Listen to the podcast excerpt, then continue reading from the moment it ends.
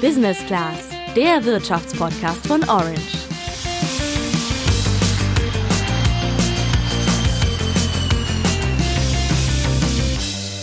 Dass ein DAX-Konzern pleite geht, also eins von den 30 prominentesten Unternehmen an der deutschen Börse, das war bis heute Morgen noch unvorstellbar. Doch um exakt 10.27 Uhr hat Wirecard verkündet, dass sie Insolvenz anmelden.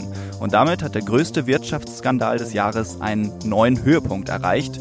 Vorher ist schon allerhand passiert. Die Bilanz ist durchgefallen, die Aktie abgestürzt, der CEO zurückgetreten und festgenommen und dann sind 1,9 Milliarden Euro einfach so weg. Ein einziges Desaster. Als DAX-Unternehmen pleite gehen, das ist schon wirklich ziemlich krass. Vor allem, weil Wirecard mal als der neue Star am Börsenhimmel galt und das nicht nur in Deutschland. Der Absturz ist ziemlich einmalig und war das auch schon bevor Wirecard Insolvenz angemeldet hat, wie uns einer unserer heutigen Experten im Podcast erklärt. Der Fall Wirecard ist in der deutschen Börsengeschichte, zumindest in der Nachkriegsbörsengeschichte, sicher schon jetzt einzigartig. Ein möglicher Betrugsfall in dieser Größenordnung und auch ein Aktienkursverlust, einen Börsenwertabsturz in dieser Größenordnung hat es noch nicht gegeben. Gemeinsam mit unserem Wirecard-Experten beim Handelsblatt Felix Holtermann klären wir, was bei Wirecard los war und wie es soweit überhaupt kommen konnte und was das alles für dich und deine Geldanlagestrategie bedeutet. Ich bin Sandra. Und ich bin Julian. Bei Wirecard haben sich die Ereignisse zuletzt ziemlich überschlagen. Deswegen schon mal vorab der Hinweis, dass wir uns bei Redaktionsschluss auf dem Stand von Donnerstagmittag befinden. Die aktuellsten Infos zum Thema findest du wie gewohnt bei unseren Kollegen auf www.handelsblatt.com. Hier im Podcast kümmern wir uns jetzt um die Hintergründe. Sandra, lass uns deswegen mal vorn anfangen. Womit verdient Wirecard eigentlich sein Geld? Wirecard ist ein Zahlungsdienstleister und die meisten von uns hatten wohl schon Kontakt mit denen, ohne es zu wissen. Denn Wirecard hat bei vielen Online-Bestellungen seine Finger im Spiel. Damit Händler nicht für die Zahlung per Kreditkarte, Lastschrift oder PayPal mit jedem einzelnen Anbieter einen Vertrag abschließen müssen, bietet Wirecard das alles zusammen an. Das heißt konkret, wenn du zum Beispiel in einem Online-Shop per PayPal, EC oder Kreditkarte zahlst, dann streckt Wirecard den Online-Händlern das Geld vor und bekommt es dann später von den Kartenunternehmen zurück. So übernimmt Wirecard also auch das Risiko. Dafür behält das Unternehmen eine Gebühr ein. Wirecard kooperiert mit fast 300.000 Unternehmen.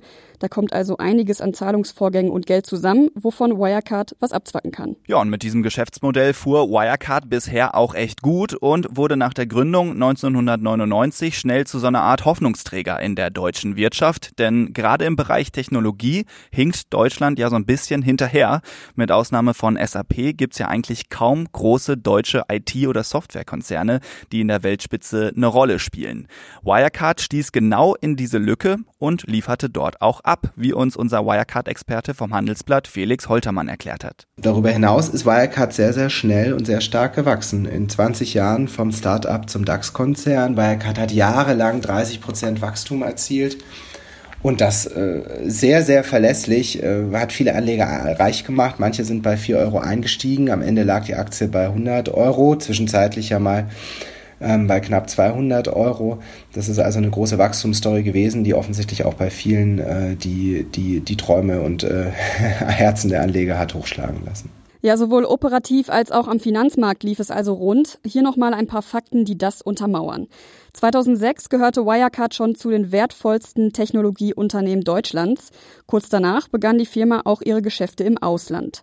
2018 schließlich der Aufstieg in die höchste deutsche Börsenliga, also in den DAX. Zu dem Zeitpunkt war Wirecard an der Börse mehr als doppelt so viel wert wie die Commerzbank, die sie damals aus dem DAX verdrängte. Vorher hatte sich zwischen 2013 und 2018 der Wirecard-Aktienkurs versiebenfacht. Es lief also. Eigentlich war die Zukunft von Wirecard also relativ erfolgsversprechend. Trotzdem versinkt der Konzern ja jetzt im absoluten Chaos. Wie kam es denn dazu? Naja, um Wirecard gab es über die Jahre hinweg immer mal wieder Gerüchte, dass deren Bilanzen nicht ganz sauber sind. So richtig akut wurde das dann aber, als die Financial Times Ende Januar 2019 begann, mehrere Artikel über die Bilanzierungspraktiken bei Wirecards Asiengeschäft zu veröffentlichen. Konkret sollen Manager zum Beispiel Umsätze und Gewinne in die Bilanz geschrieben haben, die es so nicht gab. Und auch von gefälschten Verträgen war die Rede. Also kurz gesagt, es ging um Bilanzfälschung. Wirecard wehrte sich gegen die Vorwürfe und äh, sah sich als Opfer einer Kampagne von Anlegern, die auf fallende Kurse bei Wirecard gewettet haben. Aber die Vorwürfe blieben. Deswegen beauftragte Wirecard im Herbst 2019 die Wirtschaftsprüfungsgesellschaft KPMG als unabhängigen Ermittler, sich die Vorgänge im Unternehmen mal genauer anzuschauen. Wirtschaftsprüfer sind ja dazu da, die ordnungsgemäße Buchführung und den Jahresabschluss in Unternehmen zu kontrollieren. Und jetzt war der Plan von Wirecard natürlich, KPMG sagt, dass alles sauber ist und Wirecard ist aus dem Schneider. So kam es aber nicht. Denn KPMG schrieb vereinfacht ausgedrückt, dass sie zu den mutmaßlichen Scheinumsätzen keine Aussage treffen konnten, weil Wirecard angeforderte Dokumente teilweise nicht bzw. erst mehrere Monate nach Anforderung geliefert habe. Das war jetzt vor zwei Monaten und spätestens da wurde es dann echt eng für Wirecard, denn gleichzeitig wurde mit Spannung die Bilanz für das Geschäftsjahr 2019 erwartet, die das Unternehmen eigentlich schon im April vorstellen wollte. Jetzt muss man wissen, Bilanzen von allen mittelgroßen und großen Kapitalgesellschaften müssen erstmal geprüft werden. Bei Wirecard übernahm das die Firma EY, ähnlich wie KPMG, auch eine Wirtschaftsprüfungsgesellschaft. Das Problem für Wirecard, EY gibt die Bilanz bis heute nicht frei, denn es fehlen Nachweise für Konten, auf denen 1,9 Milliarden Euro als Sicherheit für Zahlungsausfälle liegen sollten. Einfach gesagt, 1,9 Milliarden Euro sind einfach nicht auffindbar, obwohl Wirecard angegeben hat, das Geld zu besitzen. Und es kommt noch dicker. Mittlerweile geht Wirecard davon aus, dass das Geld gar nicht existiert. Das muss man sich mal vorstellen. 1,9 Milliarden Euro einfach nicht da. Das entspricht einem Viertel der Bilanzsumme von Wirecard, also von allem, was die Firma ausmacht. Wie kann sowas passieren?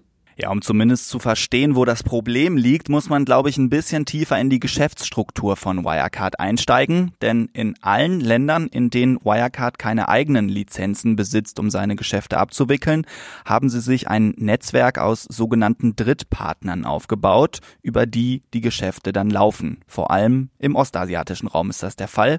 Oh ja, und das macht die Bilanzen von Wirecard generell schon mal sehr unübersichtlich, sagt auch Felix vom Handelsblatt dieses äh, Netzwerk, das könnte einer der Hauptgründe für die Bilanzprobleme ähm, und vielleicht auch für die Undurchsichtigkeit des Konzerns sein, zumindest so wie es sich heute darstellt. Ja, dass deswegen jetzt aber nicht 1,9 Milliarden Euro mal einfach so durchrutschen können, ist aber auch klar. Eigentlich sollten die auf einem Konto auf den Philippinen liegen. Es gibt jetzt aber mehrere Möglichkeiten, warum die da nicht sind. Zum einen könnte es sein, dass ein Treuhänder, also jemand, der für Wirecard Konten verwaltet, das Geld zur Seite geschafft hat. Möglich ist auch, dass ein ganzes Netzwerk von Treuhändern, womöglich auch mit Mitarbeitern von Wirecard selbst dahinter steckt. Diese Optionen setzen aber voraus, dass es dieses Geld mal gegeben hat. Das muss aber gar nicht sein, sagt Felix. Die dritte Möglichkeit ist, dass ähm, es diese Gelder nie gab und äh, wo so dem so ist, wäre das ein starkes Indiz, was dafür spricht, dass der Konzern möglicherweise in der Vergangenheit seine Bilanzzahlen äh, überhöht äh, ausgewiesen hat, ähm, dass die hohen Umsätze, die hohen Gewinne und damit auch das ansteigende Konzernvermögen in Asien eventuell überhöht ausgewiesen worden ist, also aufgebläht worden ist das ist sicher eine Möglichkeit, die nun in den Ermittlungen auch eine Rolle spielen wird. Am Ende wurde das Ganze zu viel für Wirecard. Das Unternehmen stellt also einen Insolvenzantrag. Umgangssprachlich kann man auch sagen, Wirecard ist pleite. Die Gründe dafür dürften aber nicht nur in den verschwundenen 1,9 Milliarden Euro liegen, sondern auch am verlorenen Vertrauen. Denn Banken können ihre Kredite zurückfordern, wenn ein Unternehmen keine Bilanz vorlegen kann. Und Kunden wenden sich natürlich auch gerne ab, wenn ein Konzern mit Skandalen Schlagzeilen macht. An neue Geldgeber oder Geschäftspartner dürfte Wirecard also wohl kaum mehr kommen. Wirecard selbst erklärt den Insolvenzantrag übrigens mit drohender Zahlungsunfähigkeit und Überschuldung. Und das sind gleich zwei Gründe, die einen solchen Insolvenzantrag erforderlich machen. Und das ist schon echt heftig. Wir hätten natürlich gern gewusst, was Wirecard selbst zu den Ereignissen der letzten Tage sagt. Zuletzt war die Rede davon, dass sie Opfer eines gigantischen Betrugs sein könnten. Leider wurde unsere Interviewanfrage aber abgelehnt. Wie es bei Wirecard jetzt genau weitergeht, das wird man in den kommenden Tagen sehen. Ein paar Konsequenzen hat der Fall schon gehabt. Erstens ist der Vorstandschef von Wirecard Markus Braun zurückgetreten. Der Manager wurde wegen des Verdachts auf Bilanzbetrug sogar dann festgenommen. Nur gegen Zahlung einer Kaution von 5 Millionen Euro kam er vorübergehend wieder frei. Ein weiteres Vorstandsmitglied wurde gefeuert. Zweitens ist der Aktienkurs von Wirecard wirklich beispiellos nach unten gerauscht. Vor einer Woche stand er noch bei mehr als 100 Euro. Am Donnerstagmittag, also nach der Bekanntgabe der Pleite, nur noch bei um die drei. Drittens müssen jetzt alle Bilanzen aus den vergangenen Jahren noch einmal geprüft werden. Wann die Bilanz für 2019 vorgelegt werden kann, das ist noch völlig unklar. Kein gutes Licht wirft der Fall übrigens auch auf die Bundesanstalt für Finanzdienstleistungsaufsicht BaFin, die die Finanzmärkte kontrolliert und da vorsichtig gesagt offenbar nicht so erfolgreich mit war. Aber auch EY steht in der Kritik. Die haben die Wirecard-Bilanzen vor 2019 schließlich alle durchgewunken. Nehmen wir mal an, du hast dir unsere Folgen zur Börsenbilanz 2019 und zum Geldanlegen in Corona-Zeiten angehört. Wenn nicht, dann solltest du das natürlich unbedingt noch nachholen. Und äh, wir nehmen mal an, du hast dann danach in einen ETF investiert, der den DAX nachzeichnet. Dann hältst du ja quasi Mini-Anteile am DAX und bist somit direkt auch vom Wirecard-Debakel betroffen. Ob du da jetzt reagieren musst, haben wir mal Marc Tüngler gefragt. Der ist Hauptgeschäftsführer bei der Deutschen Schutzvereinigung für Wertpapierbesitz. Das ist so etwas wie eine Verbraucherschutzorganisation im Finanzbereich. Und der hat uns als erstes daran erinnert, dass der DAX in der Vergangenheit doch sehr zuverlässig war und wohl auch bleibt. Also wer auf den Markt gesetzt hat bisher, indem man ETF gekauft hat zum Beispiel, den sollte eigentlich das äh, Desaster bei äh, Wirecard nicht besonders nervös machen. Man sieht ja auch an den Kursen äh, im DAX in den letzten Tagen, dass es gar nicht so schlecht läuft. Okay, aber auch wenn der DAX das offenbar ganz gut wegsteckt, dann kann man sich ja doch die Frage stellen, ob ein ETF die richtige Anlageform ist. Denn ein ETF zeichnet ja stumpf den Index nach. Alternativ könnte man auch in einen Aktienfonds investieren. Auch dann hält man nämlich Mini-Anteile an Unternehmen. Die werden dann aber aktiv von einem Fondsmanager oder einer Fondsmanagerin betreut, die Aktien im Sturzflug frühzeitig rausschmeißen könnten. Allerdings zahle ich für den Fonds dann dementsprechend auch eine höhere Gebühr. Was ist jetzt also die bessere Wahl? Das sagt Marc Tüngler. Statistiken zeigen, dass ETFs erstens preisgünstiger sind und auch weil sie so geringe Gebühren haben, on the long run, also über den langen Zeitraum, besser performen weil einfach bei den aktiv gemanagten Fonds auch die Gebühren viel von der Rendite auffressen. Und man muss sich auch mal langfristig die Entwicklung des DAX angucken. Das ist schon sehr imposant, was wir da die letzten 25, ja, fast 30 Jahre gesehen haben. Ich glaube, wenn man langfristig profitieren will von den Aktienmärkten, dann ist einfach ein ETF das richtige Produkt. Kurze Zwischenfrage dazu. Bisher haben wir ja darüber gesprochen, wie man sich vor fallenden Kursen schützen kann.